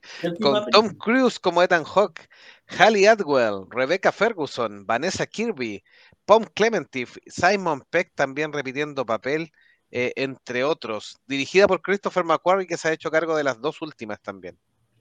Ha sido un buen trabajo el del director. Oye, esta película bueno, eh, lo que dice Meteor es súper cierto, tienen muy buena recaudación y cada película tiene mejor recaudación que la anterior, o sea, como que la fanaticada va creciendo. Eh, se entiende porque si bien la trama es incomprensible, yo, si tú me preguntas quién traicionó a quién, quién es bueno, quién es malo, yo ni me acuerdo, pero son unas películas muy entretenidas y se nota mucho la dedicación del equipo productor y especialmente del actor por hacer una película que realmente se sienta peligrosa, se sienta emocionante porque estas mega eh, escenas de acción que inventan, cada cual más peligrosa que la anterior, realmente es emocionante verla en el cine, como que te transmite esa emoción. Hoy día estábamos viendo con, con mi esposa como un mini documental que está en YouTube sobre la escena esta que sale la película nueva, donde salta en una moto por, por un risco y abre un paracaídas. No estoy contando nada spoileroso porque sale en el tráiler. Estuvo un año practicando para hacer la escena. Saltó en, aprendió a saltar en paracaídas, aprendió a saltar en moto. O sea, una cuestión que en cualquier otra película lo hubieran hecho con CGI y punto y se acabó. Mm. Pero yo siento que esa dedicación que le transmiten, el público la, la premia porque realmente hace que la película se sienta mucho más, eh, más tangible, más real y el riesgo es más, eh, se transmite un poco más esa sensación de riesgo y lo hace una película mucho más emocionante. hay que, recordar que se colgó un avión se subió a un edificio, ¿te acuerdas? Se subió a un edificio. Se subió al edificio Dubai, pues. Sí, pues. No, lo hace cualquier actor porque además el tema de los seguros, para no parar la producción, no se le aguantan a cualquiera, pero él tiene un, bueno, además el productor principal de las mismas películas, así que se lleva una buena tajada también doblemente, pero toma sus propias decisiones. Pero, por ejemplo, Henry Cavill quiso imitar una, una cuestión y llegó el, el productor, llegó el, el, encargado de los seguros, llegó el, segurito, llegó el manager y Paco, cacho, no, para allá. No, sí, pues, es, verdad. Aquí Tom Cruise tiene un, poder creativo respecto a la franquicia de Misión Imposible, que le ha llevado a hacer una, una saga eh, de películas exitosas por ahí nuestro, en, el chat dice, ¿va a juntar buena plata Misión Imposible? Sí, es verdad. De todas va a juntar buena plata. Esta película le va a ir bien. Ahora, no va a ser como Top Gun Maverick, pero le va a ir muy bien.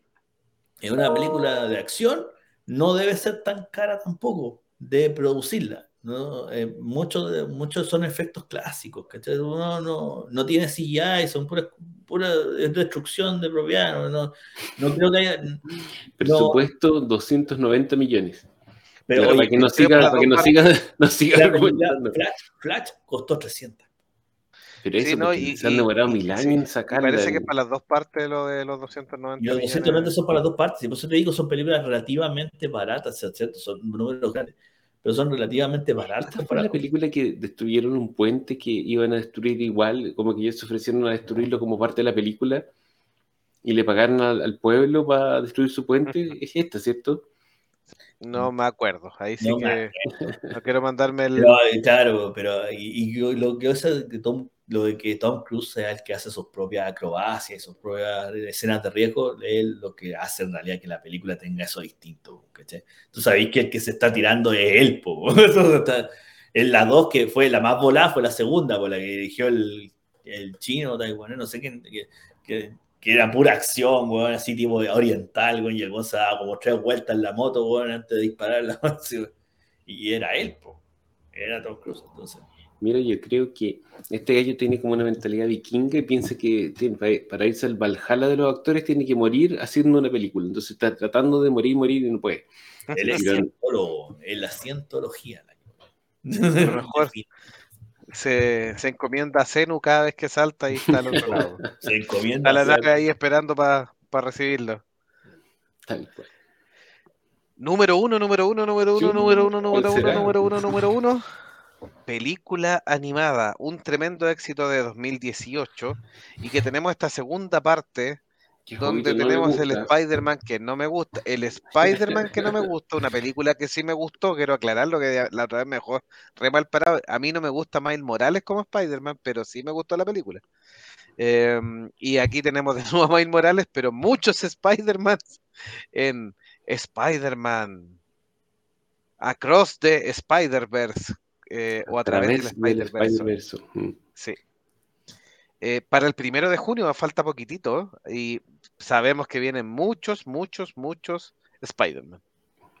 Se ve súper buena esta película. Vimos, han salido hartos trailers y material eh, promocional en las últimas semanas. Se ve que mantienen el estilo de la primera, que es lo más, lo que más se agradece. Esperemos que sea igual de entretenida, porque yo creo que lo que más me gusta de la primera película, aparte de que visualmente es súper atractiva, es que es una película muy divertida. Así que, bueno, salen personajes nuevos. El más importante, el, el gato araña, que es muy chistoso. Eh, así que bien. Yo, debo confesar, yo esta película no la voy a ir a ver, pues no me interesa. Pero yo sé que le va a ir bien. Que eh, Spider-Man de a poquito se posiciona como una franquicia potente en el cine. que, que, le va bien, corre por sí sola, puede vivir eh, amparada del universo Marvel o puede vivir por separado y, le va bien igual. No, no, tiene grandes, no, puede, no tiene grandes dependencias de su material original. Y este tema del Spider-Verse, la verdad, como les digo, a mí no me interesa. Pero no, no me atrae tampoco, no estoy ni ahí. Yo encuentro que el Spider-Man ese negro, weón, también es un pésimo Spider-Man. Yo me quedé con Peter Parker, weón, y a lo más con Tom Brady, weón. Tom Brady. Salen, salen. Eh, sale Ben Reilly. Ben Reilly, weón. Sale eh, Peter Parker. Bueno, salen todos. Los Spider, Pang Spider, no sé cuántos mil Spider. Salió de Spider. la India. Yo siento, siento que esta película es como público más juvenil. No. Como yo. Precisamente, público juvenil como icónico. Sí, yo la, yo la, yo la voy a ir a ver. Eh, sí, la voy a ir a ver probablemente para el estreno, así que ahí voy a comentarles que qué tal ahí Spider-Man, Across the Spider. En Chile el primero de junio, así que lo vamos a ver un día antes que en Estados Unidos. Voy a aguantar a que llegue el streaming en realidad. No, no tengo no estoy urgido por verlo. Hubo, hubo bastante polémica, quiero, quiero detenerme en eso un segundito, porque aparece ahí, eh, Ranger lo estaba señalando. Criticaron el doblaje eh, porque van a contratar a muchos influencers. El doblaje latinoamericano contrató influencers de todos los países. En el caso de Chile hay dos influencers que no sabemos qué papeles van a, van a generar, bastante famosillos, no sé si talentosos, o sea, sí pueden ser en su, en su área. Eh, quiero dejar eso claro, o sea, no lo estoy criticando, ellos como, como creadores de contenido son talentosos en su área. El tema es, ¿serán igual de buenos para doblaje? No sé. Eh, Pollosus y la Aikata que están ahí dentro de los em, dentro de los influencers que van a. Spoiler alert, no son tan buenos como un actor profesional de, doblaje. Vamos a ver, o sea, Luisito Comunica lo criticamos harto al principio y no, no, no funcionó tan mal. pero eso fue un milagro. Un milagro. Eh, algo pasa porque salieron todos los trailers doblados, salieron los trailers doblados en español de España y no salieron los trailers doblados en español latino, que siempre salen. Algo pasa ahí capaz que o sea, hubo, hubo bastantes quejas, siendo, siendo que, por ejemplo, los dos influencers chilenos tienen muchos seguidores, pero igual hubieron hartas críticas, y, y en el resto de Latinoamérica, porque obviamente hay influencers de toda Latinoamérica también. Además que los que están trabajando, los actores de doblaje que están contratados, que están trabajando, han tenido que en cierta forma guardar silencio por el tema de que si hablan probablemente los puedan acortar de la pega. Eh, y los que están afuera han criticado un poquitito más en descampado, así que. Es feo, encuentro. Sí, ¿sabes por, Yo creo que. Por una cuestión de marketing, arruinar el producto me parece inadecuado. Pero mira, e, este, este, este tema es súper simple, es súper, súper simple. Esto pasa porque la gente obviamente les da tribuna y mientras las productoras y los, los tipos crean que son generosos con eso, si, si efectivamente les molesta, vayan a ver la película en inglés, con subtítulos, para que hagan, hagan notar de que el tema de, del doblaje de influencer les parece mal. Ahora, las opciones van a ser limitadas, por supuesto, porque como una película infantil, va a ser tremendamente difícil encontrar la subtitulada. Es una película infantil, pero es la chance de reclamar. no quiero, ellos no van a estar leyendo los subtítulos, quieren no, disfrutar la película, entonces estamos fritos, vamos a tener que darle plata a estos tipos que metieron unos influencers a, doblar la película, lo cual es absolutamente ridículo. Habiendo el, nivel de doblaje latino profesional es buenísimo, ¿por qué no usarlo? O me parece ridículo. Mira, yo creo que aquí hay, varias razones. El doblaje, el, el, el medio de actores y actrices de doblaje nunca ha tenido tanto reconocimiento como, como el, el, rubro actoral tradicional. Siempre ha sido como el hermano pobre. El hermano pobre, por, hay pegas que de repente uno pensará, oye, debe haber ganado un montón de plata por haber hecho el doblaje de un videojuego en específico o de una serie en específico y en realidad no les pagan bien. Es, una, como, siempre se ha pensado que es como es un hermano pobre de la profesión, es una pega así como, casi como de, de un pololito, ¿cachai? Para algunos actores. Y el tiempo, como bien dices, el tiempo ha hecho de que los actores de doblaje se hayan eh, profesionalizado mucho más, especializado mucho más, a llegar que el doblaje latinoamericano es muy bueno, es muy bueno, muy buena calidad pero en algunos círculos se sigue viendo, como te digo, como el hermano pobre. Y eso hace que este tipo de decisiones de, más orientadas por el marketing, no sé qué tipo de marketing, pero por el marketing, eh, se tomen en desmedro de gente que de verdad tiene talento eh, y que se ha preparado para hacer esto. Yo recuerdo el año pasado, esto en el mundo de los videojuegos también pasó, el caso de Bayonetta 3, que la mina alegó porque siendo que Bayonetta 3 ya es una franquicia relativamente posicionada, por lo menos en el mundo de Nintendo, eh, iba a salir, eh, tenían que hacer el doblaje de, para el papel principal, que era obviamente la, bruja, la Bayonetta, llamaron a la actriz que había hecho los dos mismos papeles, el mismo papel durante los otros juegos anteriores, y le ofrecieron una mierda de plata. Una mierda de plata. La mina dijo que no, porque obviamente creo que tenía los pergaminos suficientes para decir, puedo exigir un sueldo un poquito más decente por un juego que yo sé que, si bien vendió mal, no vendió un moco pago, vendió bastante buenas copias y a Nintendo le llegó bastante buena plata. Eh, puedo exigir un poquito más de sueldo y Nintendo le dijo que no y contrató a otra que por mucho menos plata Entonces es, que el, doblaje el hermano pobre de la actuación. Y, y esas cosas pasan, ¿cachai? Lo miran a huevo eh, puede que hay gente, hay algunos milagros, Luisito comunica que o bien de Sonic, lo, hizo bien, como que... Pero Ranger, sí, Ranger Grayson está señalándonos ahí que Germán Garmendia no lo hizo mal en la era del hielo, que eso es hace harto rato ya. Sí, otro milagro. O sea, no. Sino en realidad uno no debiera juzgar esto por el resultado, sino que debiera juzgarlo por las razones que los motivan a hacer esto, porque si tú te contratas a un actor profesional de doblaje, te va, 100% te va a salir bien. En cambio, si contratas a un aparecido que tiene un canal de YouTube, puede que te salga bien, pero ¿por qué arriesgar la calidad del producto? Porque estamos hablando de una mega producción. Por, eh, por llegada, pues si ese, es que ahí, ahí mire, yo no estoy de acuerdo, pero igual discrepo en ese punto, porque efectivamente, ¿por qué vamos a poner a, no sé, a Spielberg si podemos poner a Juan Pérez? Porque Spielberg, de partida, Spielberg, atrae gente. ¿O por qué vamos a tener a Scarlett Johansson y no una actriz que no sea tan guapa? Entonces, es que eso, va sumando, ¿no? Pues va sumando. va sumando finalmente. es un buen director es como que tú metieras a Alexis Sánchez a dirigir una película porque es famoso entre los fanáticos del fútbol. Sí, pero e, es, es un buen director porque tiene las loas, pero resulta que lo mismo vamos hablando con estos, estos nuevas gente. Eh, lo que hace la persona que toma la decisión, que no, yo insisto, no es que esté de acuerdo con ella, creo que es un error. Y creo que yo, si, si tú eres eh, panadero te dedicáis a hacer pan, ¿cachai? Yo tú no traías un, a un experto en, en, zapatos a hacer pan. E, e, es, sumamente claro, ahí estoy de acuerdo con eso. Pero ¿cuál es el foco? Que a lo mejor el panadero no lo conoce nadie y el que hace los zapatos tiene 10.000 seguidores. Entonces, eso es lo que apuntan. Entonces, esta gente está tomando estas funciones porque la misma gente le ha entregado un nivel de poder para que otro diga, ah, este tipo vende, es llamativo, ¿cachai? Más allá de la calidad del producto. Entonces creo que ahí volvemos a la rueda de que la gente tiene la culpa.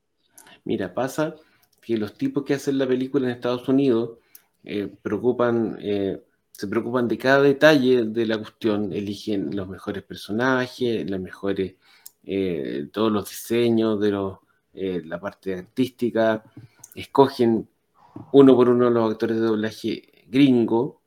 No, pero, ojo, ojo, ojo, ahí tengo un punto también. El, en Estados Unidos ahora está un poco más tranquila la cosa, pero también hubo un tiempo que hubo muchas peleas con actores que eran profesionales en doblajes y actores que eran actores de salir a actuaciones. Entonces, ¿y por qué los ponían? Porque llamaba la atención, pues, o sea, distinto es Juanita que no le conoce la cara a nadie, a otra por lo menos ponían un actor. Eso sí. no haya sido un actor de doblaje. Ya, pero en fin, eso no es lo que quería decir. Lo que quiero decir es que en Estados Unidos se preocupan de la calidad del producto pero como nosotros somos Latinoamérica, nos dejan en manos de los gallos de marketing que hagan lo que quieran. y estos gallos de marketing les interesa vender y tener caras famosas, pero no les interesa la calidad del producto. Y los que vamos a pagar el pato somos nosotros, los que vamos al cine a ver la película que no podemos escoger. Sí, es verdad. Es verdad, además es una película para niños, así que el papá está obligado a pagar la weá igual. Me da lo mismo, te gusta. Estamos obligados a pagar la versión en español. Mira, yo normalmente en las películas animadas pago feliz la versión en español porque normalmente la calidad del doblaje es buenísima. Pero si están, empiezan a hacer esta lecera, chuta. Voy a tener que meter a los cabros cursos de inglés acelerado e ir a verlas con, con subtítulos porque no, no, no, no pretendo validar una cosa como esta. Es ridículo. Mm. Bueno. Lo más seguro es que va a ser un éxito de taquilla, exactamente igual. Los de marketing van a estar felices porque se van a llenar el bolsillo con plata igual. Y estos influencers les pagaron y bueno, puede que no pasen nunca más, puede que alguno, alguno tenga destellos de, de tener un futuro relativamente provisorio. Así que Hemos traído en esta eh, comentada parte final ahí respecto al tema de los eh, doblajes y los seleccionados, em, los 15 estrenos más esperados según Fandango eh, para este invierno-verano del 2023, dependiendo de su lado de planeta que esté. Así que ahí, para todos los gustos, porque efectivamente hay para todos los gustos, terror, acción, comedia, películas que nadie pidió, películas que sí esperamos, eh, algunas que veremos igual, pero hay de todo, así que palabras finales chicos en Monjes Fanáticos. Se ve bueno este, esta temporada de grandes estrenos para los fanáticos del cine. Y creo hay para todos los gustos. Si te gusta el cine un poco más artístico, tienes ahí a Wes Anderson. Si te gusta el cine de acción de cerebro apagado, tienes un montón para escoger. Si te gustan las películas de Spider-Man, también tienes ahí eh, una, secuela, así que súper bueno el panorama. Yo voy a ir a, la civilización, espero en el, invierno, así que ahí me voy a regodear y voy a poder ir al cine a ver alguna de estas producciones. Don Meteoro. No, harto, que hay harta plata que se va a quedar en el cine este, este invierno-verano. Eh, todos estamos muy impactantes con muchas de las películas que, se nombraron en esta lista. Eh, algunos esperamos sorpresa, otros esperamos grandes fracasos que van a ver que, van a ver que están, lo están disfrazando por marketing de sorpresa de grandes éxitos, pero en realidad creemos que no, que no van a ser. Eh, por cada película que vaya pasando de esta lista, vamos a ir obviamente hablando aquí en el programa. Yo mañana por lo menos voy a ir a ver Rápido y Furioso. Yo ya me lo, me lo autoprometí, voy a dar el tiempo de ir con, comprar mis palomitas o cabritas, como decimos aquí en Chile, las palomitas de maíz, mi bebida, lo, lo más tóxica posible, voy a ir a ver a Vin Diesel, porque es, yo soy fanático, así que eso. Ha sido buen episodio de Monjes Fanáticos. Un gran abrazo. Gracias a todos los que nos acompañaron, a Ranger, a Eduardo Benítez, a David Marín eh, y a quienes estuvieron ahí en las sombras acompañándonos y a quienes no están cuando nos escuchan en el Spotify. Un gran abrazo a Felipe Tapia, La Vere, que hoy día no estuvo, a mm, eh, Luciano Pereira, a Giovanni Segarra. A Felipe Gómez eh, a Felipe Gómez también ahí, que dijo que iba atrasado, así que nos va a escuchar como unas dos semanas más. Va a estar justo ahí para, ir a ver Spider-Man 2. Así que un gran abrazo a todos y a todos quienes nos escuchan. Hasta un próximo episodio. Adiós, estén bien. Chao, chao. Nos vemos.